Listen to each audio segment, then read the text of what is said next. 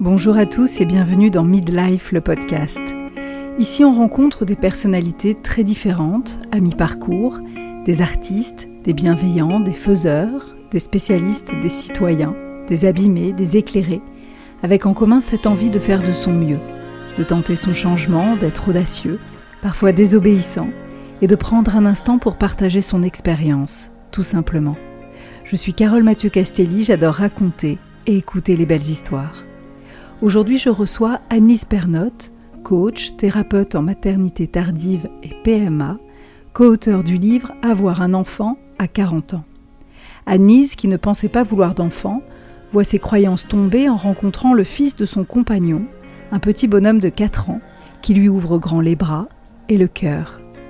Elle nous livre, dans ce nouvel épisode, son cheminement de femme qui l'amènera finalement à la maternité et à la découverte d'un amour inconditionnel. Elle nous partage son parcours, sa vision et ses connaissances de la maternité après 40 ans, avec sa bienveillance et sa volonté de démonter les discours anxiogènes et culpabilisants. Une nouvelle fois, un épisode qui fait du bien et qui fait fi des injonctions et des commentaires. C'est parti. Bonjour Anne-Lise. Bonjour Carole. Alors merci d'être là. J'ai été vraiment très touchée euh, par ton travail et je suis ravie qu'on puisse parler aujourd'hui de, maternité euh, tardive et avec ton œil bienveillant de voir que c'est aussi euh, encore une option dans cette partie de la vie, de s'autoriser ce désir d'enfant. Absolument, euh, même si euh, c'est pas forcément encore complètement accepté par la société, euh, on peut avoir un désir d'enfant tardif et aujourd'hui on peut le concrétiser. La médecine le permet. Donc c'est une question qu'il faut euh, explorer, s'autoriser à explorer. On va parler de tout ça. Pour commencer, je voulais te, te poser cette question que représente le midlife pour toi? Pour moi, c'est une charnière, voilà, euh, qui n'est pas forcément synonyme de crise, d'ailleurs. Euh, c'est un moment euh, où on peut faire le bilan, où on peut être amené à se remettre en question. Et peut-être le moment où on se pose la question de savoir si on a réalisé tout ce qu'on avait eu euh, envie de réaliser dans cette première partie de vie. Ça, représente plutôt ça, le, midlife. Pour moi, c'est pas forcément quelque chose de désagréable. Ça peut être inconfortable. Et puis après, si on lui donne une dimension un peu plus philosophique, moi, ça me rappelle le, fameux processus d'individuation dont parle Carl Jung, euh, qui est en fait de ce process euh, qui nous permet de devenir qui on est, avec la part d'inconfort aussi, euh, que ça représente. Donc c'est une période euh, que moi j'ai vécue à titre personnel euh, de façon très intéressante. Enfin, j'ai trouvé que c'était très enrichissant ces années-là. Aujourd'hui, j'ai 50 ans et voilà, je, passe à autre chose. Hein. C'est encore un autre cap. Mais toute cette décennie, toute la quarantaine, j'ai trouvé passionnante pas toujours très confort, mais euh, très enrichissante. Alors évidemment, on va revenir sur ton parcours, mais par rapport à ce que tu dis, est-ce que tu as ce sentiment euh, d'être toi-même aujourd'hui? J'ai l'impression de m'en approcher. Parce que je pense que c'est un peu euh, le parcours d'une vie et je ne sais pas si on, on atteint vraiment cet idéal, mais j'ai l'impression quand même au fil des années de m'en approcher et finalement, vieillir, euh, je trouve pas ça si désagréable. Bien sûr, il y a les cheveux blancs, euh, les taches brunes, les rides qui sont là, euh, mais il y a aussi quelque chose de plus profond qui s'installe et peut-être une connexion à soi-même qui est assez agréable. Tu as un petit garçon, on va en parler. Et mmh. c'est vrai que je trouve que quand on a aussi des enfants plus tard et qu'on a encore un enfant aussi auprès de soi. Je voudrais pas dire que c'est que ça met de la jeunesse, que ça met de la vie, que ça met de qu'on oublie ce dont tu parles aussi pour l'instant, moi, je, vois euh, le fait d'avoir des enfants euh, qui sont encore avec moi. Quand je suis face au miroir et que euh, même si j'ai ce, que, ce dont tu parles, les rides qui apparaissent, les cheveux blancs qui apparaissent, c'est comme si ces enfants proches de nous à la quarantaine, voire la cinquantaine, nous empêchent d'être vraiment encore face à nous-mêmes et on se pose peut-être pas encore complètement face à soi. Ouais. C'est ce que je ressens et ce que j'imagine aussi ressentent peut-être toutes ces mamans qui sont dans le midlife, mais qui sont vraiment encore des mamans actives. Oui, c'est tout à fait juste. Et c'est peut-être pour ça aussi que le terme crise de la quarantaine me, me parle pas forcément parce que le fait d'être devenue mère à ce moment un peu charnière de la vie, m'a permis de, de surfer un peu sur, sur cette décennie et d'être prise, comme tu le dis, dans une routine, dans, dans quelque chose aussi de, de, de, de, très joyeux, de très proche de l'enfance, euh, de retomber dans la puriculture, euh, dans, enfin, de tomber pour moi, parce que c'est mon compagnon qui est retombé là-dedans. Moi, c'était euh, ma première expérience, mais d'être en lien avec, avec ces premières années qui sont hyper exigeantes en plus, qui demandent une attention de tous les instants, un engagement parental quand même assez élevé. Donc oui, oui, je, je trouve que c'est intéressant ce que tu apportes comme nuance par rapport à ça. On va revenir un peu sur, euh, sur ce parcours, euh, puisque tu as eu déjà euh, plusieurs vies, on peut le dire. Tu, as dû déjà te réinventer avant même d'atteindre la quarantaine. Est-ce que tu peux me, parler en, quelques mots bah, de la bassiste que tu étais et comment tu en étais arrivé là? Est-ce que c'était tes, rêves d'enfant? Alors oui, c'est vrai que c'était un rêve d'enfant de, de, faire de la musique, de monter sur scène. Je faisais un petit peu de guitare au conservatoire, je faisais un peu de solfège, mais rien ne me prédestinait vraiment à la scène. J'étais pas poussée par mes parents, j'étais pas dans un environnement de showbiz ou quoi que ce soit. Euh, mais il se trouve que quand je suis arrivée en fac, euh, donc après mon bac, euh, j'ai rencontré mon ex-compagnon avec lequel j'ai passé une quinzaine d'années. Notre histoire d'amour a été aussi une histoire de groupe et de musique. Et à ce moment-là, j'ai euh, pris une basse. Euh, j'avais encore quelques rudiments de, mes années de guitare et de solfège. Et euh, j'ai joué comme ça, très spontanément, avec beaucoup de, comment dirais-je, d'insouciance et, sans forcément penser qu'un jour ce serait mon métier. J'ai joué dans ce groupe, voilà, dans ce groupe de rock qui s'appelait Daisy Box. Et en parallèle de mes études, c'est comme ça que je suis rentrée dans la musique. Et puis, euh, les, choses euh, ont pris euh, une tournure assez inattendue. Alors même si on avait au sein de ce groupe, les uns et les autres, l'envie d'être un jour célèbre ou de sortir un album. Voilà, on caressait tous un peu ce rêve.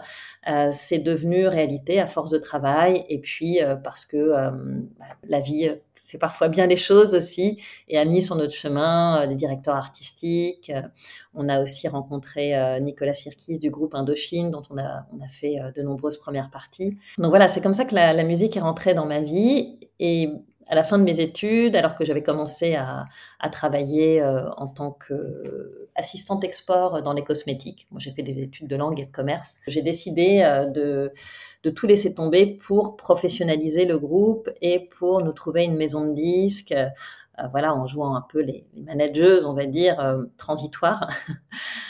et c'est comme ça, finalement, que la musique a pris beaucoup plus de place dans ma vie, que c'est devenu mon métier pendant plusieurs années. Tu, étais la seule femme dans le, dans le groupe?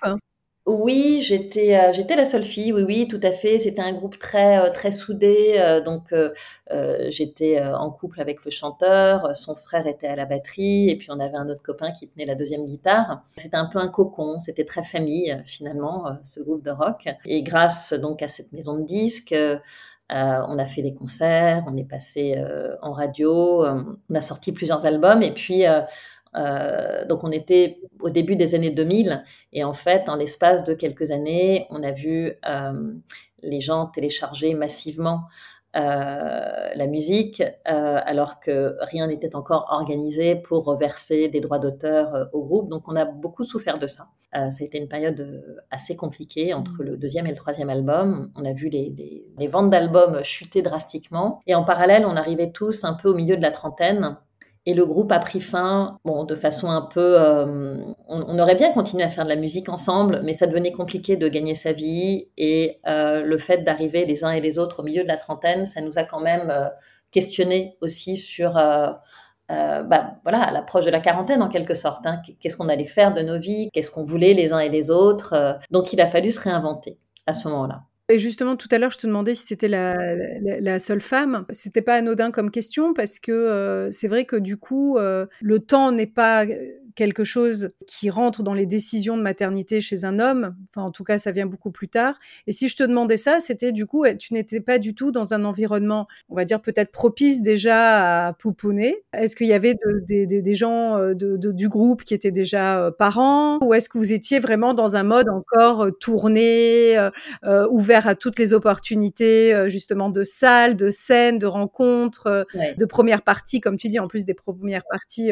extraordinaires, hein? même si il y avait ces questionnements, est-ce que la maternité commençait, ce désir de maternité commençait déjà à se manifester ou pas du tout? Tu étais vraiment euh, en mode euh, vraiment plaisir, pleine possession de, de, sa vie avec la musique, dans les, et surtout dans les rencontres, quoi. Oui, tout à fait. J'étais plutôt, plutôt dans ce mode-là, effectivement, plaisir, scène, découverte. Euh, réalisation d'un rêve d'enfant aussi, comme on le disait au début, et euh, j'étais euh, convaincue que je n'aurais pas d'enfant, que ça ne faisait pas partie de ma vie. De toute façon, j'avais une, une, approche et une vision très mentale, très de, ce que pouvait être la, la maternité, me disant que bah, c'était quand même bizarre de vouloir mettre un enfant dans ce monde-là, que après tout, pourquoi pas adopter, parce que il y avait beaucoup d'enfants qui étaient en souffrance donc, j'étais pas du tout connectée émotionnellement à un quelconque désir d'enfant. Et puis, quand on fait de la musique, quand on est dans la création comme ça et que c'est quand même un peu euh, le quotidien, euh, on est aussi beaucoup nourri par cette création. Et en fait, on n'a pas vraiment besoin d'autre chose. J'imagine que c'est commun à, beaucoup de gens qui, voilà, qui ont eu des activités artistiques, euh, c'est de, de, de, se sentir totalement nourri. Bien sûr, et, c'est d'ailleurs pas anodin euh, quand on dit qu'un projet euh, artistique, on parle de lui parfois comme son bébé. C'est ça, et même au niveau du couple, avec mon compagnon de l'époque, on avait la sensation presque de se reproduire à travers des albums. Chez lui non plus, il n'y avait pas vraiment de désir euh, de paternité. Alors on, on l'a quand même évoqué, on s'est posé la question euh, à l'un et à l'autre. Et d'ailleurs, lui m'avait posé la question en me disant, euh, je sais que pour toi, le temps est, est, est, moins ton allié dans cette affaire. Donc, si tu veux y aller, il faut me le dire. Donc euh, la question s'était posée, mais on l'avait quand même assez vite balayée en se disant, bah non, euh, nous, euh, notre vie c'est la musique. Bon, et puis après il y a toutes les considérations logistiques, être enceinte et monter sur scène. et puis surtout quand on travaille en couple, hein, c'est pas c'est pas si évident. Ça, se fait, hein, bien sûr, mais mais c'est beaucoup beaucoup d'organisation quoi. à quel moment justement cette cette aventure s'est arrêtée et, quel a été finalement bah, ton autre ton autre univers? Ben, ça s'est arrêté. Moi, j'avais 34 ou 35 ans. Donc vraiment le milieu de la trentaine. Et c'est vrai que j'ai un peu cette image de moi, un peu les bras ballants euh, au milieu du pont, en train de me demander euh, qu'est-ce que je vais faire euh, de ma vie. Pas dans tous les sens du terme. Mon couple s'est arrêté un peu avant la fin de, de, de l'aventure musicale. Donc il fallait se réinventer un peu sur tous les plans. Alors j'ai pas le souvenir de m'être écroulée. Euh, mais je me suis vraiment questionnée sur qu'est-ce que ça allait être la suite. Comme souvent, alors ça, c'est un peu mon fonctionnement. Moi, je me laisse un peu cueillir quand même par des opportunités. J'avais quand même quelques pistes professionnelles parce que euh, pendant que j'étais euh, bassiste au sein de Daisy Box, j'avais aussi créé une marque de maroquinerie j'étais dans une espèce de, de, de, dynamique créative euh, un peu euh, qui allait un peu dans tous les sens et j'avais créé une marque de sac et j'avais euh, dans l'idée éventuellement de la professionnaliser, ce que j'ai tenté et qui n'a pas forcément fonctionné. Et puis un jour, un ami m'a proposé de lui filer un coup de main, en fait, hein, très clairement, avec son site internet, un site qui s'appelait Côté Bébé. Donc lui était papa, et il avait eu à cœur de créer un espèce de, gros portail qui mettait en relation les nounous avec les, parents qui recherchaient une garde d'enfants. Donc on était un peu au, début hein, de ces gros portails. Et donc je l'ai rejoint sans rien connaître au digital. À l'époque, il faut rappeler qu'il n'y avait aucune formation hein, dans le digital. On pouvait vraiment se former sur le tas. Et grâce à lui, j'ai découvert les métiers du digital. J'ai donc travaillé pour ce site. J'ai fait pas mal de rédactionnels je suis allée vers des choses qui étaient euh, plutôt naturelles pour moi. Je suis plutôt une littéraire, donc euh, j'ai plutôt été euh, vers le, rédactionnel, l'animation de réseaux sociaux aussi. J'ai commencé une, à être indépendante dans le digital en fait. Et, et, à essayer de gagner ma vie de cette façon-là aussi. Et ça m'a vraiment mis en contact avec le monde de l'enfance. Mais c'était très drôle parce que moi, je, n'étais pas mère, je n'avais toujours pas envie d'être mère et je devais aller répondre euh, à des questions sur des forums, euh, je devais écrire des articles. Donc j'ai eu une approche très euh, en quête en fait de, de, la parentalité. Je me suis renseignée sur plein de choses. Je me suis fait une culture parentalité. Oui, c'est ça, dans l'apprentissage en fait. Voilà, exactement. Et en parallèle, j'ai rencontré mon compagnon actuel, qui était euh, papa d'un petit garçon euh, âgé de 4 ans et demi à l'époque. Et cette rencontre a été assez décisive, la rencontre avec le papa, mais aussi la rencontre avec le petit garçon, parce que moi, finalement, je n'avais pas été beaucoup en contact avec des enfants jusqu'ici. J'avais bien quelques copines qui avaient fait des enfants, mais pas tant que ça. J'avais beaucoup de copines célibataires et, et, d'autres qui ont fait des enfants finalement un peu avant la quarantaine. Euh, mon frère avait trois enfants, mais je les voyais pas beaucoup. Donc là, ça a été un, premier vrai contact, euh, pas, tout à fait quotidien, mais assez régulier avec un enfant. Et j'ai découvert beaucoup de choses. Et je pense que j'ai, voilà, la dimension émotionnelle a enfin euh, éclos, mmh. si je puis dire, euh, euh, au contact de cet enfant et j'ai découvert euh, bah, ce que c'était que de dialoguer avec un enfant, de faire des câlins et des guilis dans le lit, de lire des histoires. j'ai découvert tout ça grâce à mon beau-fils qui m'a en plus ouvert grand les bras. Donc ça a quand même beaucoup facilité les choses. Je sais que c'est pas toujours le cas. Donc moi, j'avais aucune notion de ce que c'était que la famille recomposée. Je n'avais aucun exemple autour de moi, donc j'y suis vraiment allée euh, avec toute ma naïveté et sans a priori. Et je, pense que ça m'a aidé aussi, peut-être, à bien vivre les choses. Et au bout de quelques années, j'ai dit à mon compagnon, bah, écoute, ce serait pas mal qu'on soit quatre plutôt que trois. Et là, je, pensais euh, recevoir un accueil euh, positif. Et là, il m'a dit, mais moi, j'ai pas compris ça, Lise. Tu, tu m'as toujours dit que tu voulais pas d'enfant, euh, que c'était pas dans tes projets. Euh.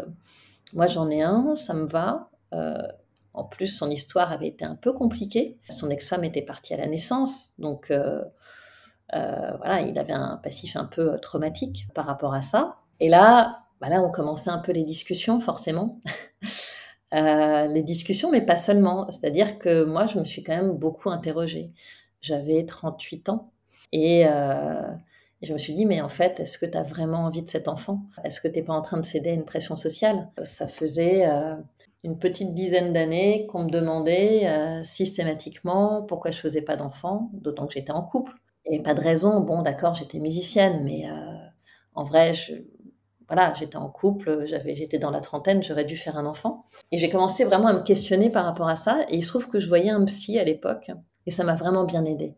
Euh, à faire le tri, à comprendre quel était mon désir, euh, euh, quelles étaient mes motivations profondes, jusqu'où j'étais prête à aller aussi pour faire cet enfant. Qu'est-ce qui est ressorti de tout ça? Finalement, est-ce que c'était une envie? Est-ce que c'était un besoin? Est-ce que c'était quelque chose de vital? Comment tu sans rentrer dans, le, dans ton intimité profonde, mais après justement ce, travail, même avec ce, ce psy et tout ce questionnement, tu es arrivé à quelle conclusion? J'en suis arrivée à la conclusion que euh, j'avais tout simplement envie de découvrir l'amour inconditionnel, l'amour qu'on porte euh, à son enfant. Je me souviens que c'était quand même ça qui était, euh, qui était ressorti et qui me, qui me remuait les tripes, c'était de, de, de, pouvoir vivre ça.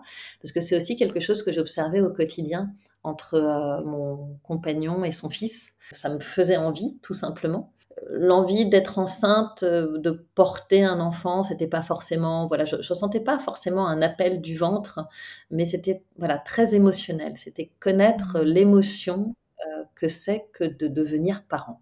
Oui, et puis même si tu avais ce petit garçon dans ta vie, que tu lui donnais tout tout son tout l'amour que tu avais, j'imagine, euh, et que comme tu disais, en plus, c'est une belle histoire parce que c'est vrai qu'il euh, y a des histoires de famille recomposées compliquées, mais il y en a de très belles aussi, euh, comme c'est le cas. Et ça, c'est important de le dire aussi parce que ça peut faire peur alors qu'on peut être accueilli et peut y avoir une très très belle relation et beaucoup d'amour. Mais j'imagine que du coup, est-ce que tu te sentais dans le trio peut-être avec une peur même inconsciente que ça, ça, pouvait s'arrêter si la relation s'arrêtait Peut-être, je, ne me le suis pas formulé comme ça, mais, euh, mais oui, peut-être inconsciemment euh, la sensation que ça pouvait s'arrêter. Mais il y a aussi une autre dimension, c'est que moi j'avais quand même conscience d'être la belle-mère. C'est-à-dire que euh, voilà, j'investissais mon rôle de belle-mère parce que je sentais qu'il y avait du répondant, euh, de l'autre côté mmh. et qu'on était à peu près accordés sur, sur nos besoins entre, entre mon beau-fils et moi. Euh, mais euh, j'avais aussi quand même une petite voix qui me disait attention, tu es la belle-mère, tu n'es pas la mère, ce n'est pas ton enfant. Donc c'était quand même impossible de vivre pleinement un, un ressenti de maternité en fait euh, mmh. dans ce rôle de, de belle-mère. Et, je pense que c'était aussi une façon de me protéger quelque part. Donc euh, oui je m'investissais mais j'avais aussi euh, mes limites par rapport à ça. Et, et en plus on, on, me faisait bien comprendre que il ne fallait pas que je prenne la place de la mère. Donc donc voilà, donc de toute façon, il y avait quelque chose d'un peu inassouvi. Il y avait, euh, j'avais bien quand même conscience que être mère, c'était pas être belle-mère et que j'avais une expérience à vivre de ce point de vue-là. Et comment tu as réussi à convaincre ton compagnon? Ça a pris du temps. Euh, ça a pris du temps. Alors moi, ce que j'ai compris quand même assez rapidement, c'est que ce qu'il avait vécu était pas mal à l'origine de sa réticence, donc euh, qu'il fallait le rassurer. Alors c'est pas évident de rassurer euh, quelqu'un, enfin on, on peut pas non plus donner des garanties euh, sur l'avenir, mais je pense qu'il m'a senti assez stable euh, dans la relation, assez relativement stable aussi euh, avec moi-même. Bah, ce suivi psychologique que j'avais, je pense que ça l'a rassuré aussi, même s'il n'était pas forcément au courant du travail que je faisais moi par rapport à, ça, par rapport à ce désir d'enfant et de la façon dont je me questionnais. Donc le, le, temps, en fait, le temps nous a, nous a aidés. Et puis je pense que lui, de, bah, de son côté, il a, il a aussi compris que soit on avançait ensemble avec ce projet d'enfant, soit il fallait peut-être accepter que notre histoire s'arrête là. Et c'est vrai que moi-même, je me disais, mais je, ça va être compliqué d'être avec quelqu'un à qui je pourrais reprocher pendant des années euh, de ne pas m'avoir euh, donné d'enfant. J'aime pas beaucoup cette, cette, expression parce que bon, je, ne sais pas si on donne mm. un enfant à l'un ou à l'autre, mais euh, voilà, je, je, voulais pas euh, être acerbe, être dans le ressentiment, et euh, je voyais pas comment la relation euh, pouvait se poursuivre avec un refus de sa part. D'accord. Voilà. Et, et, je pense que lui aussi, en fait. Et c'est ça, comme tu dis, c'est très juste de se projeter dans l'avenir. Et c'est vrai qu'il n'y a rien de pire en plus que le ressentiment. De, de continuer une relation en en, en, en voulant à l'autre, c'est pas possible. Tout à fait. Et alors, du coup, comment ça s'est passé pour vous? Ça s'est passé euh, simplement, je crois Alors, oui, bon, j'ai arrêté la pilule euh, à mes 40 ans, autour de 40 ans, avec quand même euh, même si j'étais pas hyper renseignée sur le sujet, parce que moi j'étais beaucoup du côté de la parentalité et je m'étais pas euh, trop renseignée sur les problématiques d'infertilité. Et je pense que ça, on, on le fait que quand euh, on est dedans et, et qu'on n'a mmh. pas le choix, voilà, qu'il faut savoir. Mais c'était pas mon cas, donc je, je, savais juste quand même qu'en avançant en âge, mes chances de tomber enceinte étaient réduites, mais j'avais pas j'avais pas eu de, de, de gynéco qui qui m'alertait. Alors, euh, bon, elle me disait bien régulièrement, euh, le temps passe, euh, voilà, n'attendez pas trop, mais c'était pas non plus un discours extrêmement pesant ou extrêmement anxiogène. Donc, quand j'ai arrêté la pilule, je me suis dit, bon, euh, ça peut marcher, ça peut prendre un peu de temps, euh, mais j'étais plutôt positive. Et euh, quand j'ai fait les, tests de fertilité, parce que, bon, ma gynéco m'a dit, OK, très bien, on va quand même aller voir si, si tout fonctionne bien. À aucun moment, elle ne m'a parlé de mon AMH, euh, qui est euh, cette, euh, je ne sais pas si tu connais le terme ou si, nos auditrices le, connaissent, mais c'est la fameuse réserve ovarienne bah, qui peut faire très peur. Voilà, en fonction du chiffre qui est mis dessus, ça peut être très anxiogène. Moi, moi on ne m'a pas jamais parlé de mes résultats. Elle m'a juste dit bon, écoutez, vous et votre compagnon, vous avez à peu près tout pour que ça fonctionne, donc allez-y, ça va marcher. sauf que bah, ça n'a pas marché. Euh, donc je suis retournée la voir six mois plus tard. Et là elle m'a dit bah écoutez on va passer peut-être la vitesse supérieure. Vous allez avoir 41 ans euh, le mois prochain.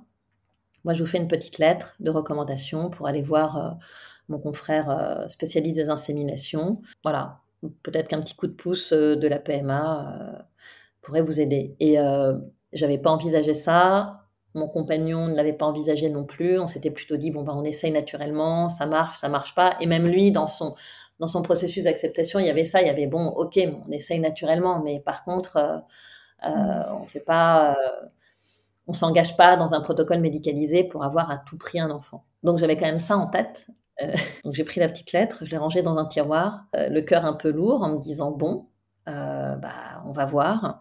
Et dans les trois jours qui ont suivi, j'étais enceinte. Alors, je ne l'ai pas su tout de suite, évidemment, parce que c'était euh, naturellement, mais voilà, quand, quand j'ai refait les calculs, j'ai compris que j'étais vraiment tombée enceinte dans les trois jours qui ont suivi ce rendez-vous chez la gynéco. Et quand je suis allée la revoir, elle m'a fait un grand sourire. Elle m'a dit J'adore faire ces petites lettres de recommandation, ça marche presque à tous les coups. C'est incroyable. La nuance étant dans le presque.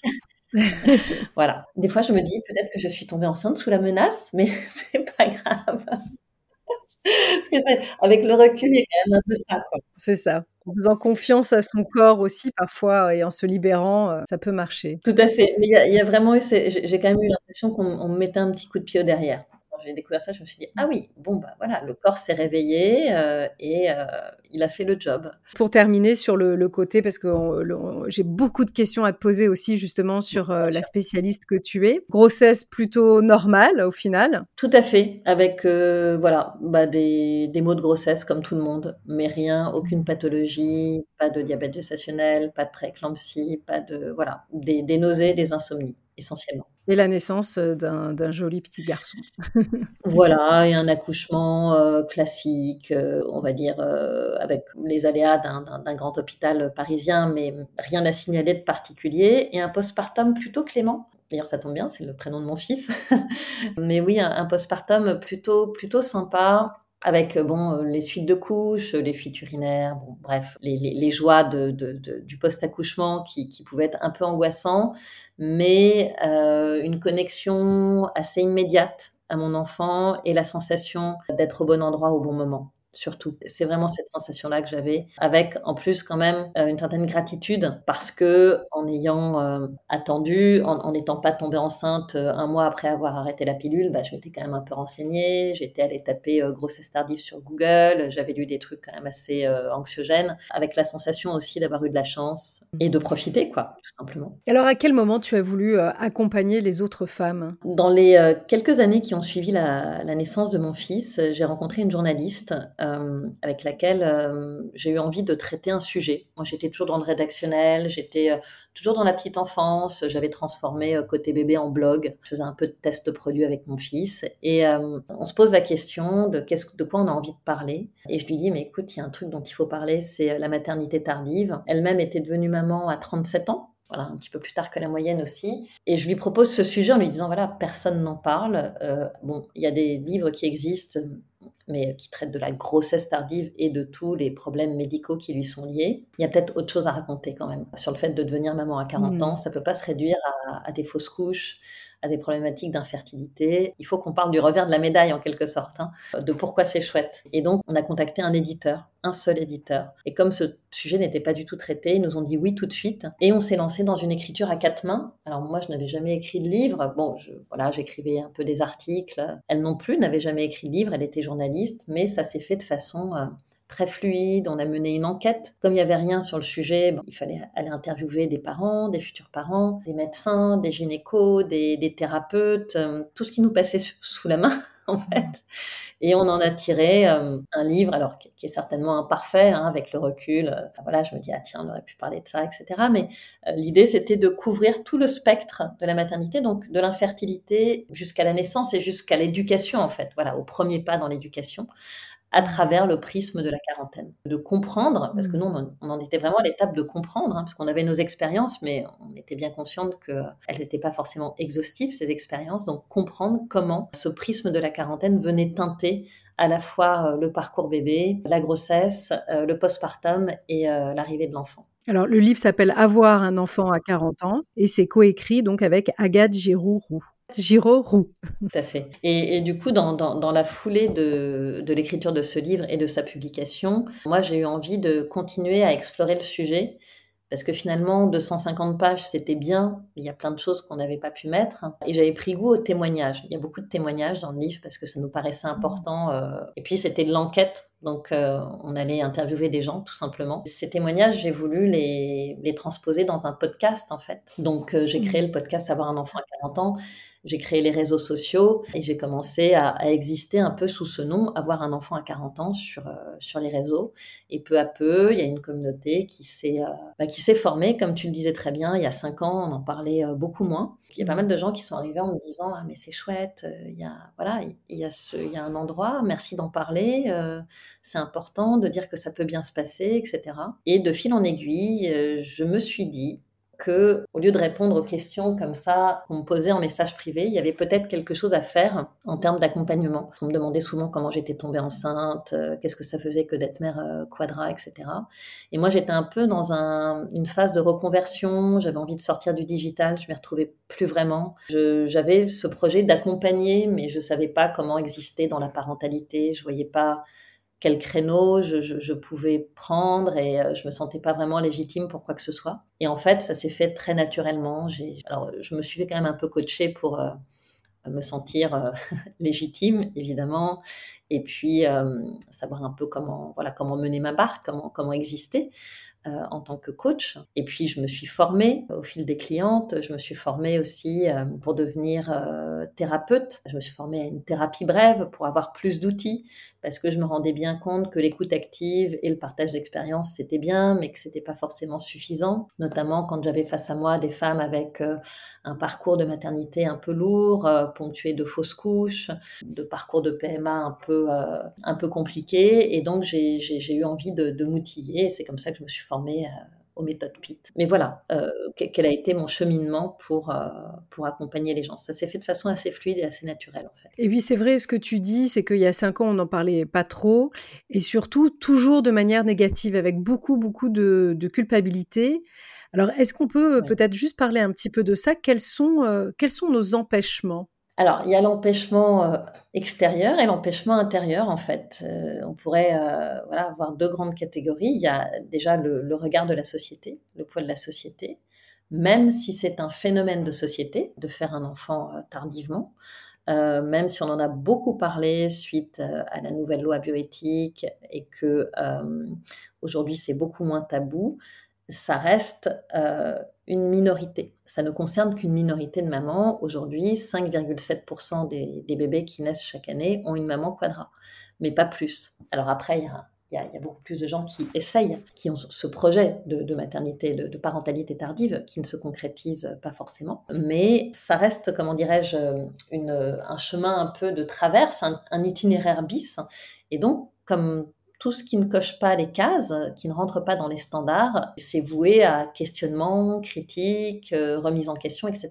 De ce point de vue-là, euh, il y a déjà un premier empêchement. Et puis, euh, il y a tous les empêchements qui vont être à l'intérieur de nous, qui sont liés à, plein de choses, au schéma familial qu'on a observé dans son enfance, parfois au traumatisme, parfois aux croyances limitantes.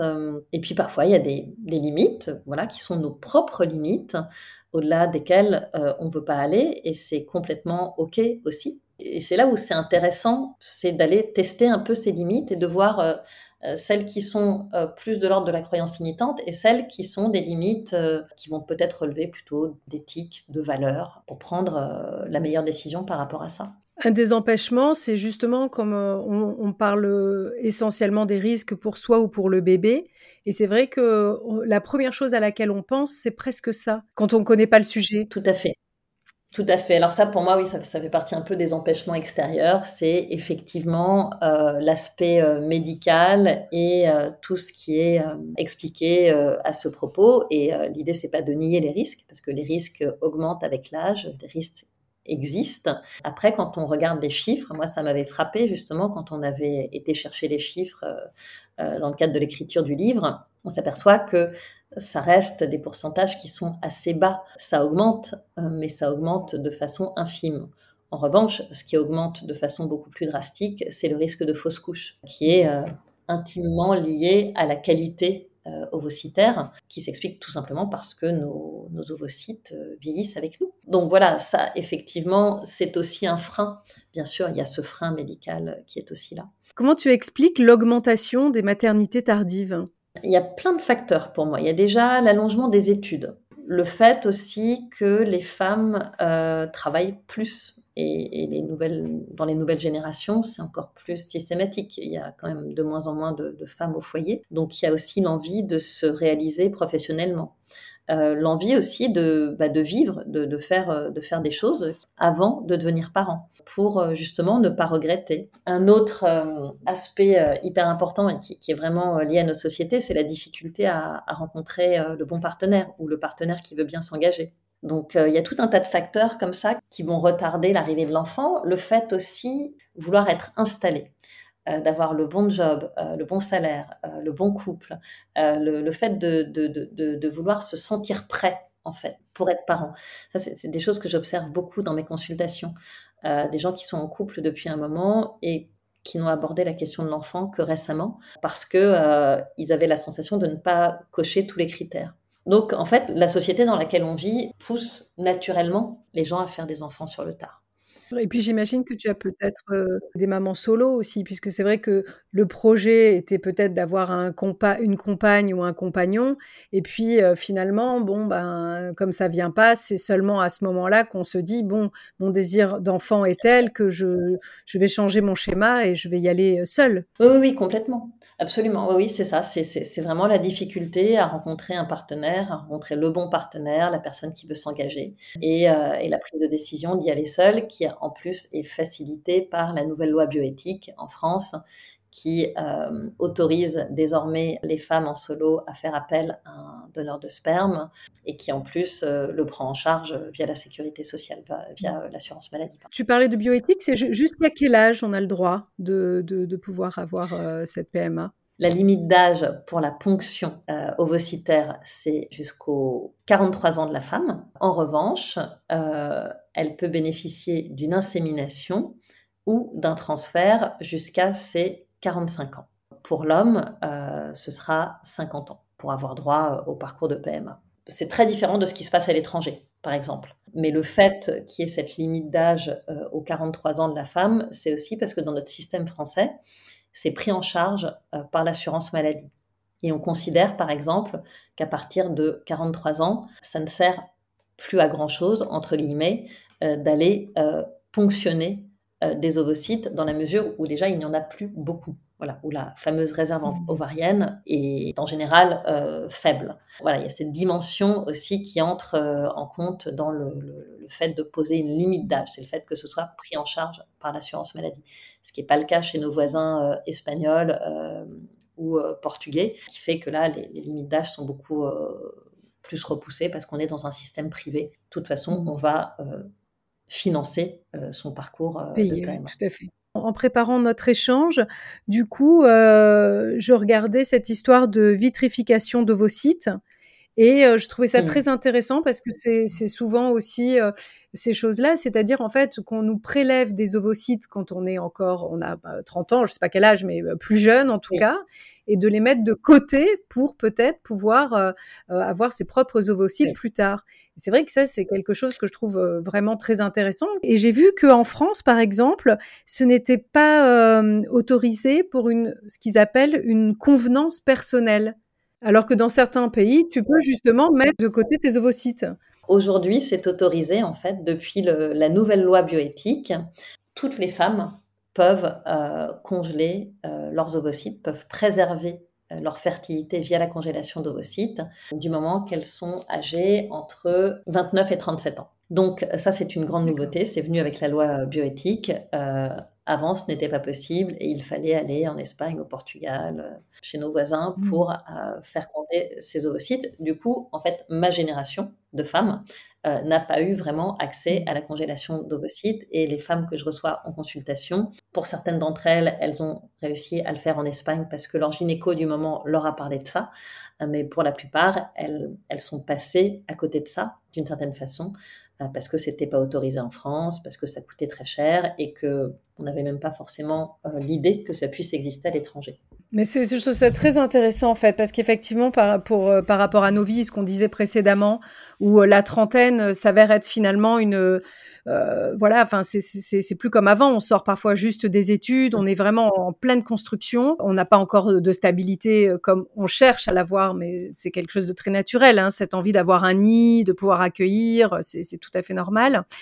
Et je trouve que c'est vrai que c'est intéressant, c'est quelque chose dont tu parles d'ailleurs euh, euh dans euh, plusieurs fois, hein, même sur, sur ton compte, sur tes réseaux. Et c'est vrai que je trouve ça vraiment intéressant parce que j'y avais pas pensé et je trouve que c'est intéressant pour des, des, jeunes femmes, des plus jeunes femmes qui nous qui nous écoutent, qui ont peut-être qui sont peut-être au milieu de la trentaine comme ça t'est arrivé à toi quand tu tu as tu as mmh. eu ce premier désir qui venait et je trouve que c'est une option euh, vachement intéressante, en fait. Tout à fait. Ah oui, moi, j'encourage euh, toutes les trentenaires qui nous écoutent. Euh, même si elles n'ont pas de désir d'enfant dans l'immédiat, d'aller congeler leurs ovocytes. Parce que on ne sait pas ce que la vie nous réserve. Et on peut très bien ne pas avoir envie d'enfant aujourd'hui et ne pas avoir envie d'enfant plus tard, mais on peut aussi rencontrer quelqu'un, on peut aussi laisser émerger un désir d'enfant. Et c'est vraiment une façon de gagner du temps, de, s'enlever un peu cette épée de Damoclès que représente l'horloge biologique. donc, allez préserver vos ovocytes, s'il vous plaît. c'est vraiment intéressant. Alors, du coup, qui vient te voir en fait quand, quand on vient te voir? Est-ce que ce sont des couples? Est-ce que ce sont des femmes? Comment ça se passe et comment tu les accompagnes? Alors j'ai plein de profils différents et du coup c'est vraiment passionnant. Euh, parce que euh, j'ai des femmes qui viennent me voir alors qu'elles ne sont qu'en questionnement autour du désir d'enfant, par exemple. Là, on va, on, va procéder comme ça un peu, euh, on, va essayer de voilà, respecter un, une temporalité en quelque sorte. Donc, il y, a celles qui sont dans le questionnement autour du désir d'enfant. En général, c'est autour de 38, 39, 40 ans, et qui se demandent en fait tout simplement si elles sont en train de subir une pression sociale ou euh, si le désir est profond. Euh, donc, on peut travailler cette question euh, du désir d'enfant et faire. Moi, ce que je leur propose de faire, c'est ce que j'avais fait à l'époque avec mon psy. Alors, je le fais avec des outils différents, mais je leur propose d'aller sonder ce désir d'enfant pour voir s'il n'y a pas un autre désir qui est caché derrière. Par exemple, pour des jeunes femmes qui sont en solo, Parfois, le désir d'enfant cache le désir d'être en couple. On peut se tromper de désir en quelque sorte. Quand on a compris ce qu'on cherchait vraiment, ça soulage et ça permet euh, d'avancer euh, euh, vers ce qui est important pour nous. Ce qui ne veut pas dire qu'il n'y aura pas d'enfants plus tard. Mais voilà, parfois on a juste envie de vivre une vie de couple. Ce questionnement autour du désir d'enfant, je le retrouve aussi chez des femmes qui ont un long parcours de PMA et qui finissent par douter de ce qu'elles veulent vraiment et qui ont peut-être un peu de mal à s'autoriser à changer d'avis. Donc là aussi, l'idée c'est de bah, de permettre ça. Oui, on a le droit de changer d'avis, on a le droit de plus avoir envie euh, de faire cet enfant parce que euh, c'est trop long, c'est trop compliqué, c'est trop dur émotionnellement, c'est trop lourd. Et dans ces cas-là, bah, si on n'a plus envie, comment est-ce qu'on le dit à son compagnon? Comment est-ce qu'on se l'avoue à soi-même? Donc euh, déjà, voilà, il y, a tout ce travail autour du questionnement sur le désir d'enfant qui est intéressant. Et puis après, j'ai des femmes qui sont en parcours, voilà, qui sont dans on va dire, dans le dur euh, du, projet, qui sont en parcours de PMA ou dans des essais bébés au naturel aussi, parce que euh, la PMA, c'est pas forcément pour tout le monde. Et qu'à 40 ans, parfois, je dirais plutôt peut-être même 43, 44 ans, on a autant de chances de tomber enceinte naturellement que de tomber enceinte via la PMA. Donc euh, j'ai différents profils, ces différents profils euh, de femmes qui sont soit en couple, soit en solo, qui viennent me voir euh, pour trouver de la confiance, du courage, travailler éventuellement sur des freins inconscients qui pourraient venir freiner un, désir d'enfant qui est clamé haut et fort, mais qui rencontre une résistance à l'intérieur. J'ai pas mal de femmes en solo, effectivement, on l'a évoqué tout à l'heure, des femmes qui ont essayé de rencontrer le, bon partenaire et qui, autour de 43, 44, 45 ans, euh, finissent par euh, se dire que bah, la solution, c'est peut-être d'y aller en solo. Et là, dans ces cas-là, il faut euh, retrouver de, la confiance dans ce projet et, ne pas le vivre comme une voie de garage. Bon, bah, parce que j'ai, puisque j'ai pas pu, puisque j'ai pas rencontré, puisque je me suis pas débrouillée pour rencontrer l'homme avec lequel faire cet enfant, je vais y aller toute seule. Donc là, il y a aussi un travail à faire sur, euh, bah non, c'est voilà, on accepte son parcours de vie. Euh, devenir maman euh, en solo, c'est pas moins légitime, c'est pas moins bien que de le faire en couple. Voilà, tout ce travail d'acceptation à faire aussi. Et puis après, j'ai des couples, pas énormément, parce que c'est plutôt les femmes qui viennent en consultation, mais j'ai aussi des couples qui, ont envie de réfléchir à ce projet bébé, qui n'ont pas toutes les informations là qu'on est en train de, de, se donner au cours de cet échange et qui ont envie de savoir euh, comment c'est faisable, quelles sont les options qui mmh. existent, euh, etc. Et quelles sont-elles au final, en, résumé? L'option, c'est euh, d'essayer naturellement, voilà, en sachant que ça peut fonctionner, qu'il ne suffit que d'un seul ovocyte. donc même si les chances baissent, statistiquement, hein, très clairement, par exemple, passé 43 ans, on considère que les, les, les, chances de, tomber enceinte euh, euh, sont plus autour de 5%. Voilà, tomber enceinte naturellement et euh, que l'ovocyte soit viable et permette à la grossesse d'aller jusqu'au bout. Donc on peut essayer naturellement, ça peut fonctionner. Moi j'ai dans, parmi les, femmes que j'ai accompagnées ou les femmes dont j'ai recueilli le témoignage, un certain nombre sont tombées enceintes naturellement, largement passé 40 ans. Ça reste quand même euh, une minorité. Ensuite, on a la PMA. La PMA avec euh, la FIV, euh, donc ça c'est quand on essaye avec ses propres ovocytes, avec ses propres gamètes. donc la FIV, alors peut-être juste rappeler un peu ce que c'est dans les grandes lignes, mais l'idée, c'est de créer la rencontre entre l'ovocyte et le spermatozoïde sur une plaque de culture, de façon à ce que l'embryon se forme de la meilleure façon possible, et ensuite de le transférer. Donc c'est vraiment la procréation médicalement assistée. On aide, voilà, la rencontre, on favorise euh, cette rencontre, on favorise le transfert, etc. Et puis il y a l'option euh, d'utiliser euh, les gamètes d'un autre homme ou d'une autre femme, donc le don d'ovocytes ou le, le, double don ou encore l'accueil d'embryons. C'est une autre étape, c'est un autre cheminement. ça nécessite de faire le deuil de son capital génétique mais euh, ça ouvre aussi beaucoup de champs des possibles sur tout ce qui est épigénétique. Aujourd'hui, on sait par exemple euh, que les interactions entre le milieu utérin et l'embryon sont extrêmement importantes. Euh, l'épigénétique commence à ce moment-là, en fait, et que ça va permettre d'activer ou de désactiver certains gènes de cet embryon. Donc, au final, un embryon placé dans un même embryon placé dans deux utérus différents donnera un enfant totalement différent. Euh, c'est extraordinaire. J'ai lu un article là-dessus, j'étais fascinée en fait. C'est vrai que ce sont des, découvertes assez récentes, mais euh, c'est incroyable au final ce que l'adaptation le, finalement de, cet embryon et à quel point ce capital peut être transmis malgré tout, quoi. Tout à fait, parce que et, et c'est vrai que et je pense qu'on est pas à l'abri de découvrir encore beaucoup d'autres choses euh, dans ce domaine-là et qu'il y a un boulevard pour la, recherche et le développement dans, ce, euh, dans tout ce qui est génétique, épigénétique, etc.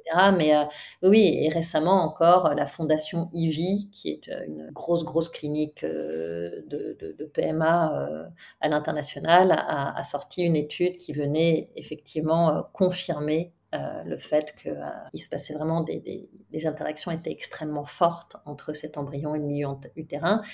Et d'ailleurs, c'est quelque chose qui était soupçonné en fait, hein, parce que euh, les chercheurs remarquaient quand même qu'il y avait une ressemblance physique entre les enfants issus de dons et les parents qui avaient accueilli ces embryons issus de gamètes qui n'étaient pas les leurs. Donc voilà, puis en plus la frontière entre génétique et épigénétique, elle n'est pas toujours évidente.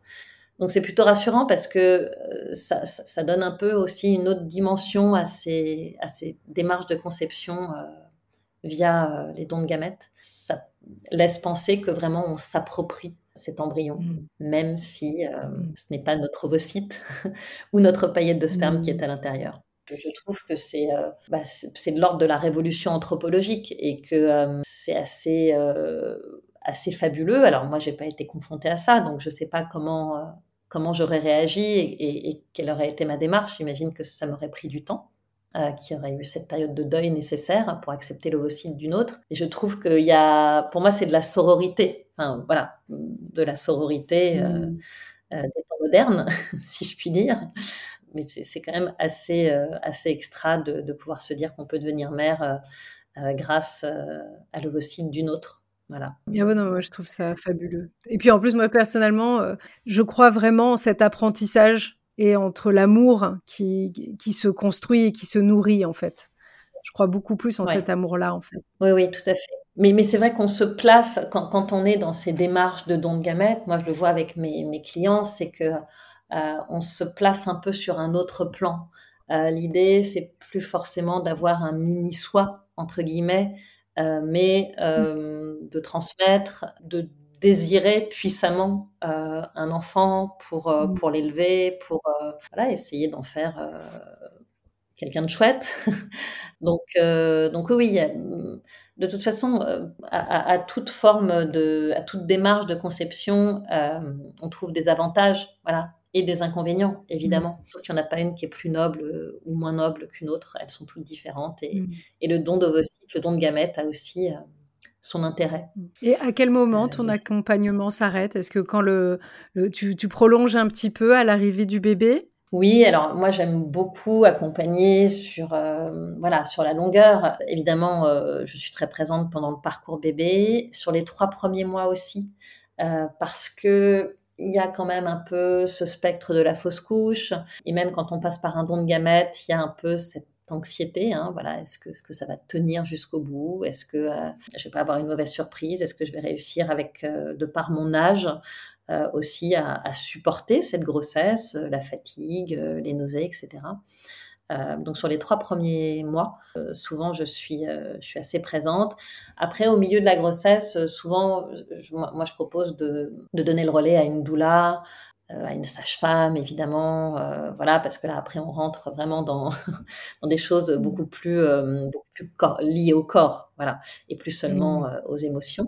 Et puis, j'aime bien être là aussi pour le postpartum, si, si c'est nécessaire, déjà pour s'y préparer un peu, parce que le postpartum chez Maman Quadra, ça peut être un peu, un peu compliqué, et ça, je pense que ça peut être intéressant de le signaler, dans la mesure où on a beaucoup désiré cet enfant, où il a fait l'objet d'un projet euh, mûrement réfléchi, euh, on peut avoir du mal à s'autoriser à vivre un moment de flottement, une connexion qui ne serait pas immédiate à l'enfant. Or, euh, on sait que aujourd'hui, plein de femmes sont traversées par ça. On n'est pas forcément éperdument amoureuse de son enfant au premier regard. Et il faut l'accepter et, et c'est OK. Et ça ne veut pas dire que ça va mal se passer par la suite. Mais quand on a euh, bataillé pour avoir cet enfant ou quand on a vraiment euh, travaillé sur, euh, voilà, qu'on s'est beaucoup questionné, qu'on a beaucoup challengé ce désir d'enfant, ce flottement-là qui peut exister, il peut être très culpabilisant. Et, on peut, et ça peut aller jusqu'à je, je, suis dans le déni, non, non, tout va bien. Et, et, le déni dans, dans cette période-là, là, sur ce quatrième trimestre de grossesse, c'est compliqué parce que c'est un peu l'autoroute aussi vers la dépression du postpartum et des choses beaucoup plus compliqué. Donc moi, mon rôle là aussi, c'est d'être un peu en prévention, de déculpabiliser, de raconter aussi comment ça peut se passer, bah, de partager aussi mon expérience, celle de mes clientes, mmh. euh, voilà, pour dire que bah oui, c'est une période qui n'est pas forcément évidente, mais que c'est normal et euh, qu'on n'y est pas pour grand chose finalement, hein, que c'est aussi mmh. euh, les hormones, la fatigue, tout un tas de choses qui rentrent en ligne de compte. Bien sûr. Et après, par la suite, moi j'interviens un peu, j'aime beaucoup et j'aimerais beaucoup développer cette partie-là, non pas en tant que coach parental, parce que je, voilà, je m'estime pas euh, être un coach parental, mais plutôt euh, accompagner les mères sur la déculpabilisation aussi. Parce que de la même façon, éduquer un enfant euh, passé 40 ans, c'est pas tout à fait la même chose que d'éduquer à 25 ou 30 ans. On est moins dans l'insouciance, on est plus dans l'envie de bien faire les choses, de pas se rater. pour peu qu'il y ait un seul enfant, en plus, on va avoir tendance à se mettre la pression pour que vraiment ne rien rater et là, il peut y avoir de la culpabilisation parentale, une forme aussi euh, d'hyper-parentalité. Tu sais, cette parentalité extrêmement engagée euh, euh, à l'excès, parce que c'est chouette une parentalité engagée, mais bah, comme tout, hein, ça peut, mmh. dans l'excès, c'est pas bon. Donc voilà, j'accompagne aussi sur ces aspects-là, qui me semblent hyper importants et qui me semblent toucher plus particulièrement la population de parents quadra, sans faire de clichés évidemment. Hein. Hmm. Je ne sais pas si j'ai répondu à ta question. C'est vraiment euh, formidable. Après, ce que je trouve formidable, c'est vraiment tout le travail que tu fais, ton action, à la fois évidemment avec ce livre, mais aussi avec tes différentes prises de parole, parce que je trouve que tu donnes une très très belle visibilité en fait à ces femmes, mm. à ces couples. C'est vrai qu'en plus récemment, on a vu beaucoup euh, de, de, personnalités ou des actrices comme Virginie Efira, qui a, qui a eu cet mm. enfant donc euh, récemment cette année à 46 ans, sans compter toutes les stars américaines évidemment qui ont 45, 46, 50 ans, les Holberry à 50 ans. Enfin voilà, donc vraiment des, ça, ça commence de plus en plus à être exposé et de pas être fait de manière coupable, parce qu'il y, y, a beaucoup ça aussi, cette culpabilité. Et c'est vrai que pour ah ça, on n'est pas tout à fait, tout à fait sur le même plan que les hommes, parce que en plus, euh, le regard de la société, c'était très culpabilisant sur une femme de plus de 45 ans. Alors que euh, aujourd'hui, comme une fierté, euh, on annonce que De Niro, à 70 ans, a son, je sais plus combien il a d'enfants, mais en plus c'est loin d'être un premier. Hein, alors que ces femmes-là, souvent, qui font tout ce parcours, quand elles ont 45, 46 ans, c'est juste parce que souvent c'est le premier enfant aussi. Tout à fait. Tout à fait. Donc on peut avoir la sensation que les hommes ne sont pas soumis à l'horloge biologique, mais c'est pas tout à fait vrai puisque de, récentes études ont montré que la qualité du sperme avait une incidence sur le développement du fœtus et qu'il pouvait euh, avoir des conséquences sur d'éventuels euh, troubles autistiques euh, chez l'enfant. ce sont de petites études qui demande à être confirmée par des études plus importantes. D'une certaine façon, du coup, ça, remet un petit peu d'équilibre entre les hommes et les femmes dans ces parcours de fertilité. Très bien. Bah, écoute, en tout cas, euh, bah, voilà, moi j'étais ravie d'échanger sur ce sujet. Je voulais juste pour terminer, et toi, quelle, euh, quelle maman euh, quadra tu es? Je ne manque qu'un cas d'ailleurs. tu viens de fêter tes, tu as fêté 50 ans cette année. Quelle maman, quelle maman quinca je suis. Euh, bah écoute, je suis une maman euh, imparfaite, euh, ça c'est certain, qui a pu flirter avec l'hyperparentalité dont on, dont on parlait tout à l'heure, qui s'inquiète parfois de ne pas être là assez longtemps pour son enfant et euh, qui arrive aussi euh, à prendre du recul et parfois à, lâcher prise dans l'éducation et, surtout qui a envie de profiter euh, de tous les instants avec son petit loup, voilà, qui a 9 ans, qui m'occupe pas mal. Eh ben, c'est super. En tout cas, je, te remercie vraiment d'avoir accepté cet échange. Et puis, je, je me mettrai évidemment tous les liens et j'engage tout le monde à aller voir ton travail. Euh, et encore une fois, euh, bah, tout ce que tu apportes en termes de visibilité et de, de cette manière que tu as de, de déculpabiliser, de décomplexer et vraiment d'accompagner avec toute, euh, toute cette bienveillance les maternités tardives et parfois avec beaucoup d'humour aussi. J'adore. si on peut peut-être terminer là-dessus, tu, tu, tu, disais justement sur sur sur un de tes posts, tu parlais des pires choses en plus qu'on pouvait dire euh, à, à, une femme euh, qui était enceinte donc après 40 ans. Euh, je sais plus quelles étaient. Et tu donnais un peu des réponses au tac au tac quand on parle de euh, grossesse gériatrique, enfin des trucs absolument mmh. atroces. Et mmh. si tu peux nous en donner une ou deux parce que ça montre aussi le ton de, de, de, ce que tu apportes. Oui, ben moi j'aime bien quand quand quand j'entends dire euh, bah, vous êtes périmée madame euh, j'aime bien rappeler qu'on n'est pas des yaourts qu'on n'a pas de date de péremption. Effectivement quand on parle de, de grossesse gériatrique euh, bah, je demande si on fournit le déambulateur avec aussi. Voilà ce genre de choses je les ai plus forcément toutes en tête mais c'est vrai que je me dis qu'il faut parfois rire de ce qu'on entend parce qu'il y a des choses énormes, il y a des choses vraiment énormissimes. Et je me rappelle que j'avais fait un article, c'était juste à la, à la sortie du livre sur les pires choses qu'on pouvait entendre et qui avaient été beaucoup partagées, qui avaient bien fait rire parce que euh, parfois même de la part, euh, si on a déjà eu des enfants, on peut se, se, prendre des réflexions de la part de ses, de ses premiers enfants euh, qui voient d'un œil euh, un peu critique euh, l'arrivée d'un petit frère ou une petite sœur et, et qui euh, qui comprennent pas et qui peuvent dire des trucs du genre mais pourquoi vous achetez pas un chien pourquoi vous voyagez pas pourquoi vous achetez pas une maison pourquoi vous faites pas autre chose? En gros quelle est donc cette drôle d'idée d'avoir d'avoir des enfants? Et, et oui il faut essayer d'y répondre avec humour et parfois ça facilite les choses. C'est ça. Bah, du coup, j'engage vraiment tout le monde à aller voir euh, ton travail et c'est vrai que c'est un vrai plaisir de te suivre et de et voilà, c'est un vrai travail énorme en plus puisque tu fournis euh, énormément de contenu, de réflexion. Euh, c'est toujours à la fois soit drôle, soit bienveillant, soit très argumenté, soit avec beaucoup de références. Enfin et parfois tout d'un coup évidemment. Donc c'est super. Bah écoute, je te remercie beaucoup Annelise. Merci à toi, Carole. C'était vraiment un plaisir d'échanger avec toi. Merci à tous ceux qui nous ont écoutés. Et euh, bien sûr, je, je serai ravie d'échanger avec eux s'ils veulent en savoir plus. Merci. À bientôt, Anne-Lise. Voilà, j'espère que l'épisode vous a plu. N'hésitez pas à contacter Anne-Lise via son compte Avoir un enfant à 40 ans. Le podcast est réalisé par Macam Film et la musique Takayama composée par Newell. Surtout n'hésitez pas, vous pouvez partager, mettre des avis 5 étoiles et suivre le compte Midlife, le podcast. Merci d'être de plus en plus nombreux, je vous embrasse très fort et à très vite.